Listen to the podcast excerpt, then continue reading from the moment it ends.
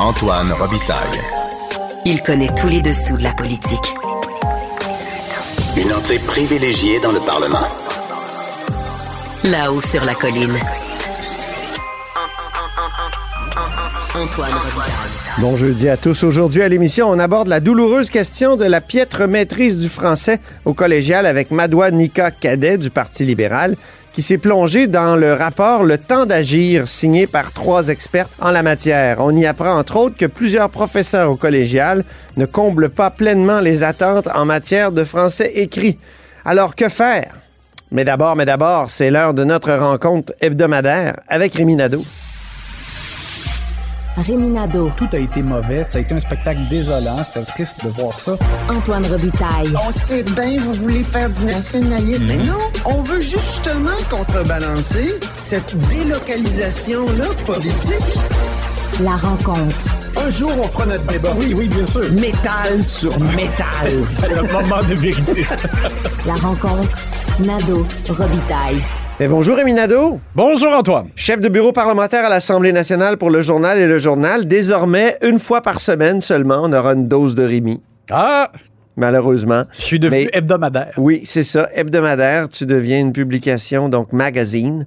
Euh, Dis-moi, Rémi, le fiasco de la SAC. Éric Kerr a passé un mauvais quart d'heure. euh, pas juste un mauvais quart d'heure, une mauvaise semaine. Oui, exactement. Ça a duré toute la semaine et c'est, euh, je dirais que c'est le fait saillant de la semaine euh, à l'Assemblée nationale. Donc, Éric Kerr qui a été l'objet de critiques cinglantes et, et justifié parce que, évidemment, depuis ce fiasco qui a fait en sorte que des, des milliers de Québécois ont dû faire la file, ont dû perdre des journées, ont, ont perdu du temps essayer de, de- d'effectuer certaines transactions, euh, soit sur le site de la SAC ou en allant au bureau, en, en se faisant dire qu'il ne devait pas être là parce qu'il n'y avait pas rendez-vous, là, etc., etc. Vous, vous connaissez la situation. Oui, on Alors- a beaucoup parlé.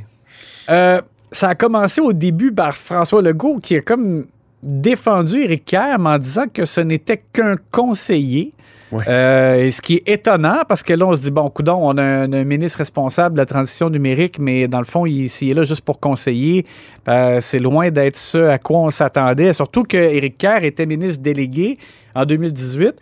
Mais euh, chemin faisant, il a obtenu un vrai ministère, puis tu sais, ça fait en sorte aussi qu'on s'attendait à davantage euh, d'imputabilité euh, de sa part. Alors, Marc Tanguay, notamment, a été excellent d'ailleurs au cours de la semaine dans ses questions. Ouais. Arun Boisy, mais aussi, donc... De Québec solidaire. oui, c'est ça. Il y a eu de, de nombreuses questions. Et je vais vous faire entendre un extrait parce que Kerr, il y a deux choses. Euh, Lui-même, donc, euh, dans le fond, il a, il a- il a pratiquement fait la preuve de, je dirais pas peut-être l'inutilité de son poste, là, ce serait peut-être trop fort, mais de, de- de son euh, pouvoir limité en tant que conseiller. Puis c'est lui qui en a fait justement quasiment la, démonstration en lisant la loi euh, créant son, son poste.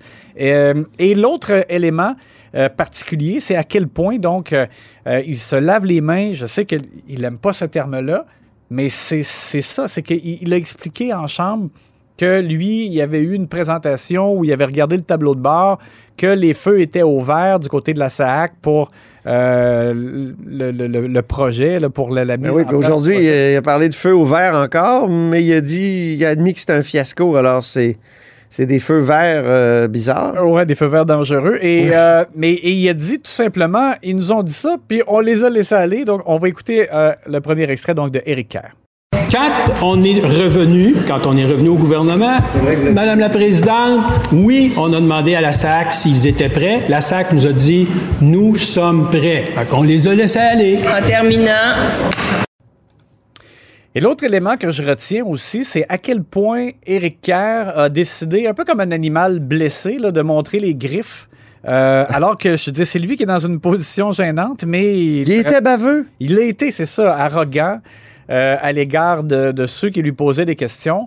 Et euh, je retiens un extrait aussi, donc, dans lequel on entend Arun Boisy poser des questions. Et Simon Jolin Barrette, qui fait une intervention que j'ai trouvée vraiment complètement déplacée, qui, écoute, je vais utiliser un peu un terme joual, mais ça ressemblait à T'es qui, toi, pour poser cette question-là à Arun Boisy? En, en disant, le ministre, lui, il est là depuis 16 ans de, de service public, puis là, lui, il arrive, puis de quel droit il ose le critiquer? Ben, il fait sa job, là, Arun Boisy, Ben de poser oui. des questions. Surtout devant un tel fiasco, c'est le mot du ministre. Exactement. Et Éric Kerr, qui même après ça, ap- après euh, cet échange-là, qui est allé plus loin euh, en se moquant d'Arun Boisy, on va écouter euh, donc ces extraits. Madame la Présidente, si je comprends bien, le ministre du numérique est assez ministre pour avoir une limousine, mais pas assez euh, pour être plus qu'un conseiller dans un projet qui a coûté un demi-milliard de dollars. Ma question, Je reconnais Monsieur le leader du gouvernement brièvement. Madame la Présidente, l'article 35, les propos tenus par le collègue de Maurice Richard sont blessants. Le ministre est député ici à l'Assemblée depuis près de 16 ans. Il se consacre corps et âme au service public depuis toutes ces années. Et là, il se fait donner la leçon par un député qui vient ici, qui le critique, qui ignore l'ensemble, Madame la Présidente, des efforts qui ont été faits durant toute la carrière du député.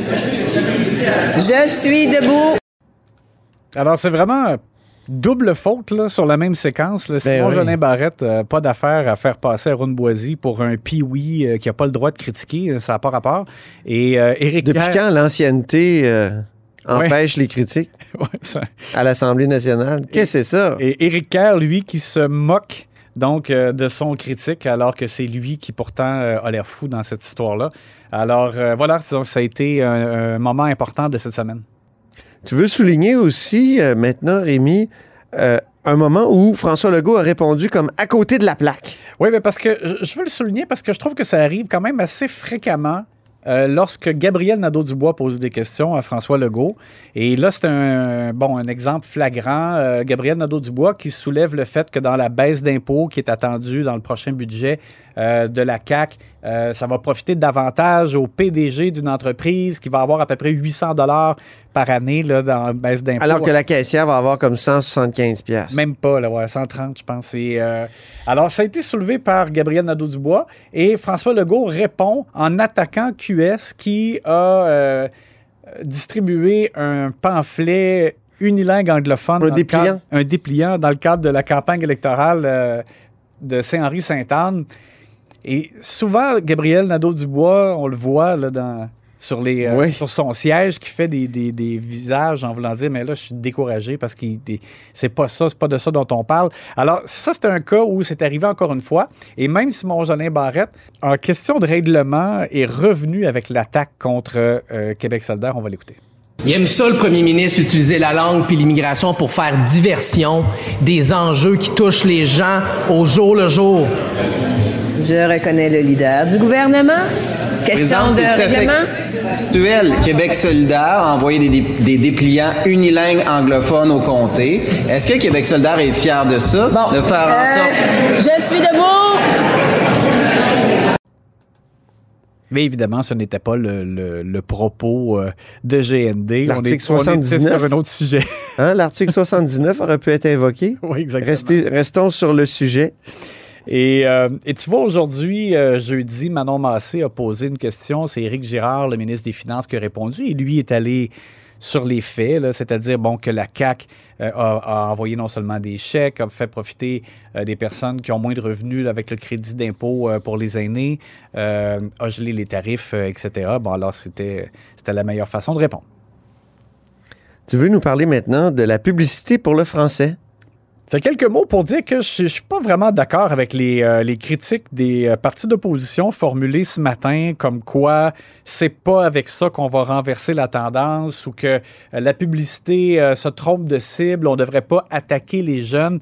Moi, j- écoute, j'ai trouvé que c'était c'était une bonne première publicité parce qu'il faut comprendre. Une deuxième? Une deuxième. Parce qu'il y en avait une l'an passé. oui, oui, ça, ça fait longtemps. Mais Ouais. dans le cadre vraiment de la nouvelle opération, euh, Ouais. nouvelle offensive, si on veut, là, ça, c'est un premier morceau. Il y en aura d'autres. Donc, il ne faut pas le voir comme. L'offensive du GALF. Le groupe d'action sur l'avenir de la langue française. Alors, pour moi, là, je trouve que ça.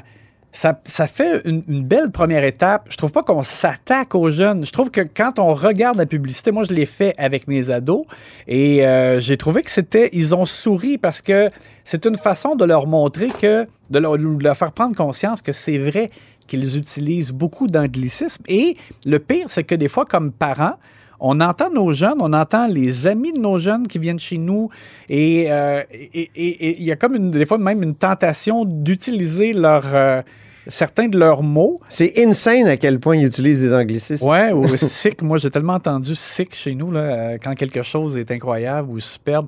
Euh, alors, donc, je pense que c'est une, belle façon de faire prendre conscience, mais sourire aux lèvres et euh, ça nous incite à faire mieux. Et c'est une, comme je l'ai dit, c'est une première étape. Il y aura d'autres publicités qui vont probablement viser euh, d'autres éléments. Mais moi, je l'ai, écoute, je l'ai bien aimé. Je trouve que ça fait. euh, Elle fonctionne aussi, elle fait jaser. Exact. C'est ce que nous a dit hier, ici, à ce micro, euh, le ministre de la langue française, Jean-François. Roberge. Oui, un des critiques, c'est Vincent Marissal de Québec solidaire. On peut l'écouter ce matin. Puis en même temps, euh, moi, je trouve qu'il me rend hommage en disant que je suis un petit peu tannant dans ma critique des anglicismes et mon rôle de mon oncle 101. Moi-même, dans mon, travail, il m'arrive souvent de faire un petit raccourci puis d'aller vers une expression anglophone parce que, je là, comme c'est insidieux, parce que c'est plus catchy, parce que ça, accroche plus. Puis d'ailleurs, votre collègue Antoine Robitaille nous surveille, puis il fait régulièrement des chroniques là-dessus. là. J'ai j'ai toujours l'impression qu'Antoine est en arrière de moi en train de me surveiller quelque part. Euh, c'est fatigant. Euh, mais c'est vrai que c'est invasif. L'anglais est une langue invasive. Cela dit, de un, je suis pas sûr qu'en visant les ados, c'est la bonne cible. En fait, je pense que c'est pas la bonne cible. Et de deux, l'approche culpabilisante, là, un peu moralisatrice, ça m'énerve. Puis je pense pas que c'est ça le gros problème du français.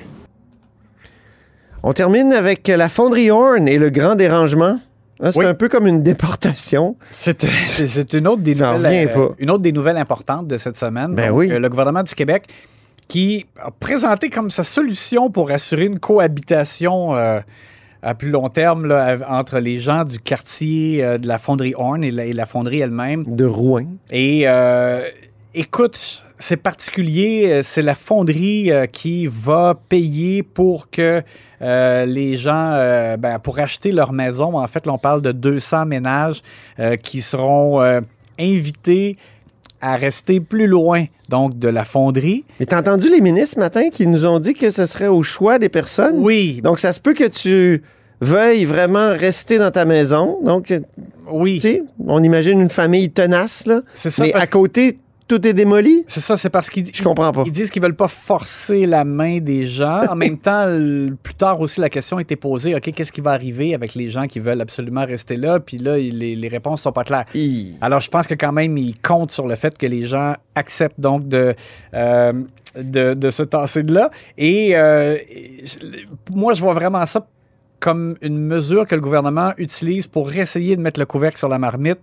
Euh, mais en même temps, écoute, c'est sûr que la, la fonderie va pouvoir continuer à émettre cinq fois plus oui. euh, de particules que dans le reste du Québec. Et euh, il y a un effort, ils vont faire mieux que c'était, mais c'est quand même c'est particulier. Moi, écoute, je pense qu'à plus long terme, on va voir la réaction localement. Est-ce que les gens acceptent ça? Euh, c'est une situation vraiment particulière où c'est difficile de faire en sorte que tout le monde soit gagnant. Merci beaucoup, Rémi Nadeau, chef de bureau parlementaire à l'Assemblée nationale pour le journal et le journal. Et à la semaine prochaine. À la semaine prochaine.